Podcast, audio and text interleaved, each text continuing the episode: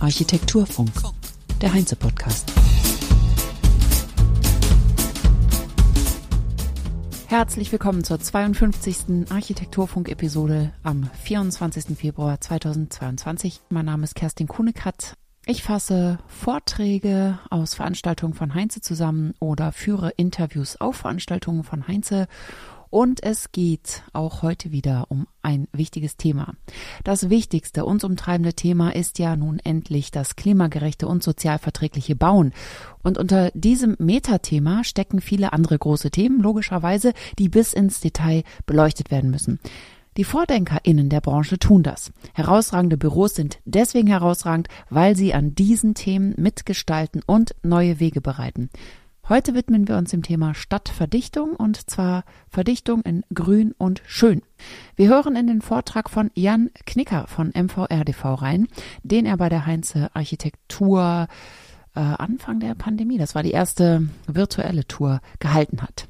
Jan Knicker, Partner bei MVRDV, war Journalist, wurde dann von Rim Kohlhaas gefragt, ob er Leiter der Kommunikation bei OMA werden würde, was er dann auch tat, und danach hat er den Wechsel zu MVRDV vollzogen.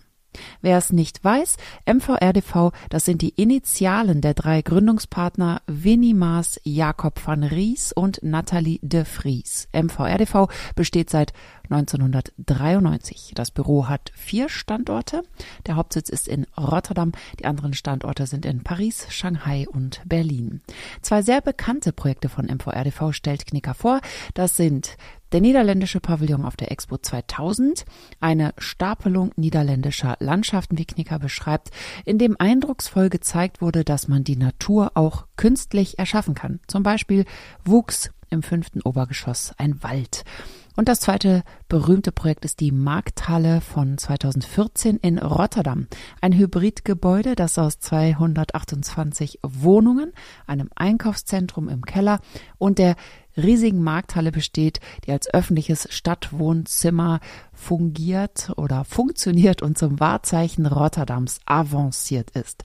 Worum geht es bei MVRDV? Philosophisch gesprochen sind wir sehr für Verdichtung bei MVRDV. Wir denken, dass die, ähm, die Vorstädte in diesen Typologien eigentlich sehr schlecht sind, weil sie viel äh, Umweltverschmutzung verursachen. Allerdings sehen wir auch, dass es ein sehr komfortables äh, Modell ist. Deshalb will man auch so gerne so wohnen mit diesen individuellen Wohnwünschen. Wir sind eher für die verdichtete Stadt. Wir sehen aber auch, dass äh, ein Modell wie Hongkong zwar sehr nachhaltig ist, aber äh, sehr unmenschlich. Und eigentlich ist unsere ähm, Ambition, um diese beiden Sachen zusammenzubringen. Am liebsten stapeln wir Traumhäuser aufeinander und äh, haben die, den, diesen Ort dann direkt in der Innenstadt neben der Oper mit dem, mit dem Fahrstuhl in sein Traumhaus und dann auch dort am liebsten Äpfel pflücken können. Mit dem Wissen, dass wir als Bauindustrie den Planeten negativ beeinflussen, indem wir für ein Drittel aller Treibhausgasemissionen verantwortlich sind, wohlgemerkt wissen wir das seit den 70er Jahren, gehen die Rotterdamer Architektinnen der Frage nach, was wir ändern können. Knicker sagt, wir müssen die Industrie verändern und das müssen wir gut machen.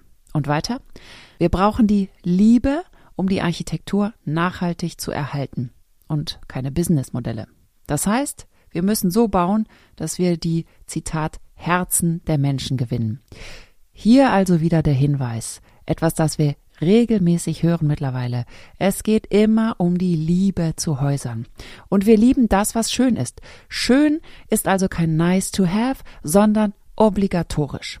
Und das Bauen hässlicher Häuser, die lieblos als Businessmodell gebaut werden und bei denen der Abriss schon einkalkuliert und auch noch steuerlich absetzbar ist, gehört abgeschafft. Nachhaltigkeit kann man sichtbar inszenieren, schreiend, wie Knicker sagt, mit Windmühlen auf dem Dach wie beim Expo-Pavillon oder leise, versteckt in Häusern. Wichtig ist, dass die architektonische Qualität und das Nutzungskonzept im Vordergrund stehen. Jan Knicker zeigt die Bibliothek einer Vorstadt von Rotterdam, die einen hohen Anteil an Analphabeten hat unter den BewohnerInnen, als Beispiel für ein Haus, dessen Nutzung im Vordergrund steht. Hier wurde die Technik versteckt und die Bücher von außen maximal sichtbar gemacht. Wir wollten in dieser analphabetischen Stadt sozusagen den größten Bücherberg erschaffen. Den musste man in ein Glashaus äh, zeigen können in einem Schaufenster sozusagen. Und äh, dementsprechend waren die Bücher hier wichtig und nicht die, äh, die nachhaltige Technologie. Die kann man dann einfach verstecken. Und das funktioniert auch sehr gut.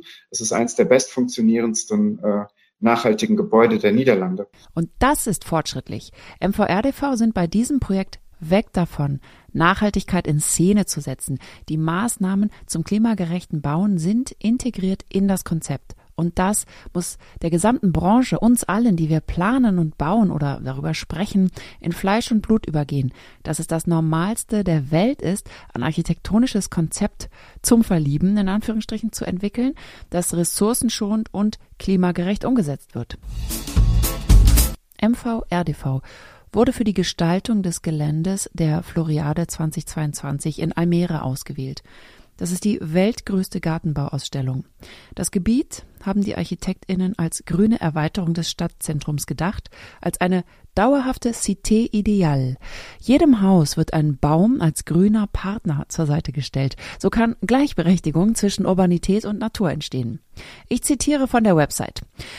Von Jasminblütenhotels und Obstgartenhäusern bis hin zu einem Restaurant in einem Rosengarten und einem Schwimmbad mit Seerosenteich wird die Floriade 2022 die bisher urbanste und grünste Floriade sein. Nein, dies ist keine Werbesendung. Ich finde es nur absolut erwähnenswert. In diesem Jahr wird das Projekt Almere Floriade fertiggestellt. Und man kann ja hinfahren nach Almere in den Niederlanden und nachschauen, ob sie hält, was die ArchitektInnen auf der Website versprechen. MVRDV wünscht sich jedenfalls, dass dieses Konzept ökologisch autark sein kann und als Modell für einen symbiotischen Urbanismus stehen kann.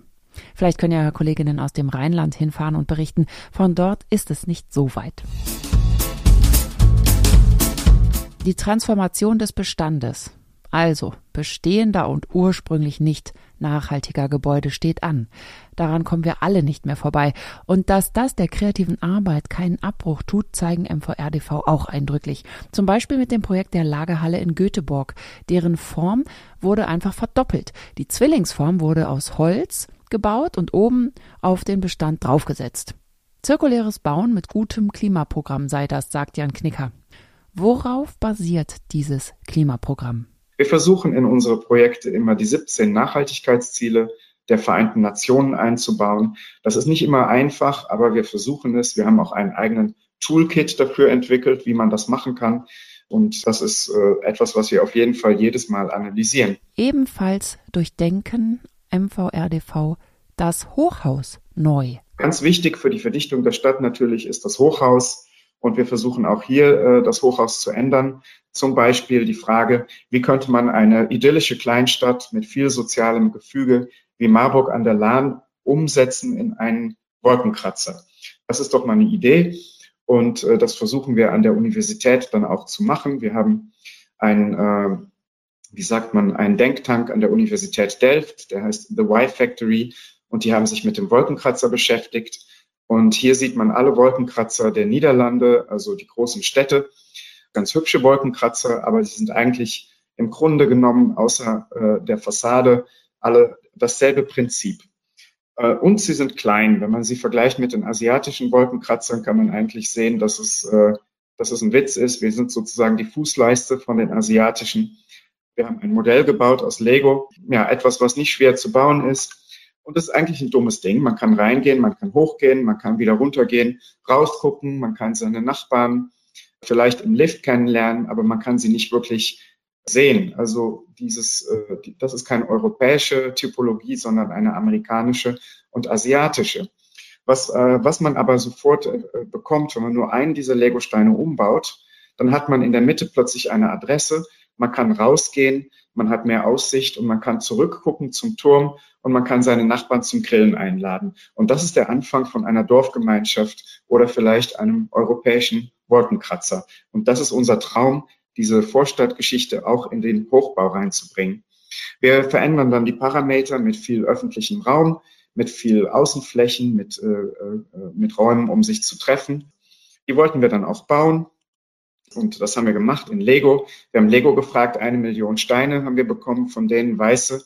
Und so durften wir dann diese Wolkenkratzer bauen, die für uns eigentlich die Möglichkeit haben, äh, dasselbe soziale Gefüge wie in einem italienischen Bergdorf aufzubauen oder eben, wie gesagt, in Marburg an der Lahn. 16 Lego-Türme sind der Hochhausforschung entsprungen und die stehen jetzt in Paris im Centre Pompidou. Dazu sind 300 weitere Türme entstanden, die am Computer generiert wurden zunächst und dank der Großzügigkeit von Lego, die insgesamt zwei Millionen Steine zur Verfügung gestellt haben, ausschließlich weiße wohlgemerkt, konnten alle Türme gebaut werden. Das soll jetzt nicht so klingen, dass Lego nur weiße Steine spendiert, sondern ich denke, MVRDV wollte ausschließlich weiße Steine. Jedenfalls sind die Türme weiß. Darauf folgten Aufträge für drei echte Hochhäuser in Amsterdam, die am Computer generiert wurden. So konnten die besten Varianten ausgewählt und in einer günstigen Bauweise mit nur 1750 Euro pro Quadratmeter gebaut werden. Dieses Vorgehen haben wir ja auch schon von Peter Irmscher gehört von Zaha Hadid Architects. Das wäre in der Episode vom 27. Januar nachzuhören. Zukunft als Parameter. Auf Außenraum und Grünraum am Haus, am Hochhaus, wird viel Wert gelegt, beziehungsweise das macht den Wert und die Qualität des Hauses dann auch aus. Denn Anonymität wird so vermieden. Der menschliche Maßstab findet sich darin wieder. Gehen wir von Amsterdam nach Kiel. Da gab es einen schlecht bezahlten Wettbewerb, zu dem MVRDV eingeladen worden war, und da spricht Knicker von Selbstzweifeln. Und zwar, weil sie dachten, wir sind sowieso viel zu gewagt für Kiel und äh, der Wettbewerb war auch nicht gut bezahlt anfangs. Also die Frage war, sollen wir da mitmachen? Dann haben wir äh, verhandelt, etwas mehr Geld bekommen und äh, äh ich hoffe alle anderen auch. Und äh, wir haben dann mitgemacht, haben uns aber immer noch gefragt, sind wir nicht zu brutal für Kiel? Und haben dann gedacht, okay, in Deutschland gewinnen oft einfach nur Dosen. Das heißt, wir schicken dem Kunden eine Dose, das ist der normale deutsche Turm, und dann äh, haben wir den etwas aufgeteilt wie Jenga. Sie kennen vielleicht das Kinderspiel. Und dann haben wir die einzelnen Elemente etwas gedrückt, so dass man einen äh, einprägsamen Turm bekommt, aber auch ein sehr radikales Wahrzeichen mit sehr weitergeschobenen Elementen.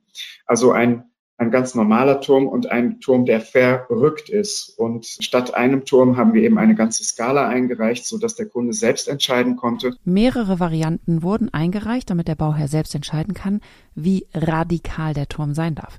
Die Variante mit dem Namen Kohl Kiel ist es geworden. Die radikalste Lösung wurde tatsächlich ausgewählt. Das hat MVRDV überrascht. Das haben sie Deutschland nicht zugetraut. Und sie sind stolz drauf, dass der Turm jetzt so dasteht.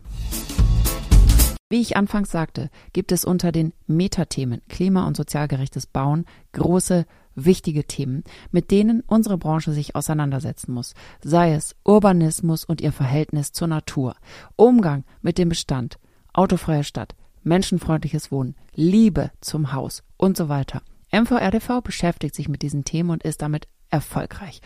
Gefühlt schon immer. Als ich studiert habe, war es schon ein unglaublich cooles Büro. Man hat da hingeschaut und immer wieder gestaunt. Und definitiv sind sie in einer Vorreiterrolle. Ich bin nicht auf alles eingegangen hier im Podcast, was Jan Knicker in seinem Vortrag gezeigt hat. Zum Beispiel nicht auf die Gedanken, Ideen und Projekte MVRDVs zur autofreien Stadt, ihr Engagement in diesem Bereich mit Bürgerinitiativen in Den Haag zum Beispiel, um die alten Grachten wieder auszugraben, die den Straßen weichen mussten in den 70er Jahren, oder ihr Stadtquartier für Bordeaux, wo das Auto nur Gast ist und der Mensch im Vordergrund steht. Eigentlich absurd, dass man sowas überhaupt sagen muss, dass das nicht selbstverständlich ist. Das Feststellen aller Städte, dass sie einen wirtschaftlichen Aufschwung erleben, wenn der Mensch wieder Platz hat und zu Fuß geht und nicht mehr das Auto alles schluckt an Raum.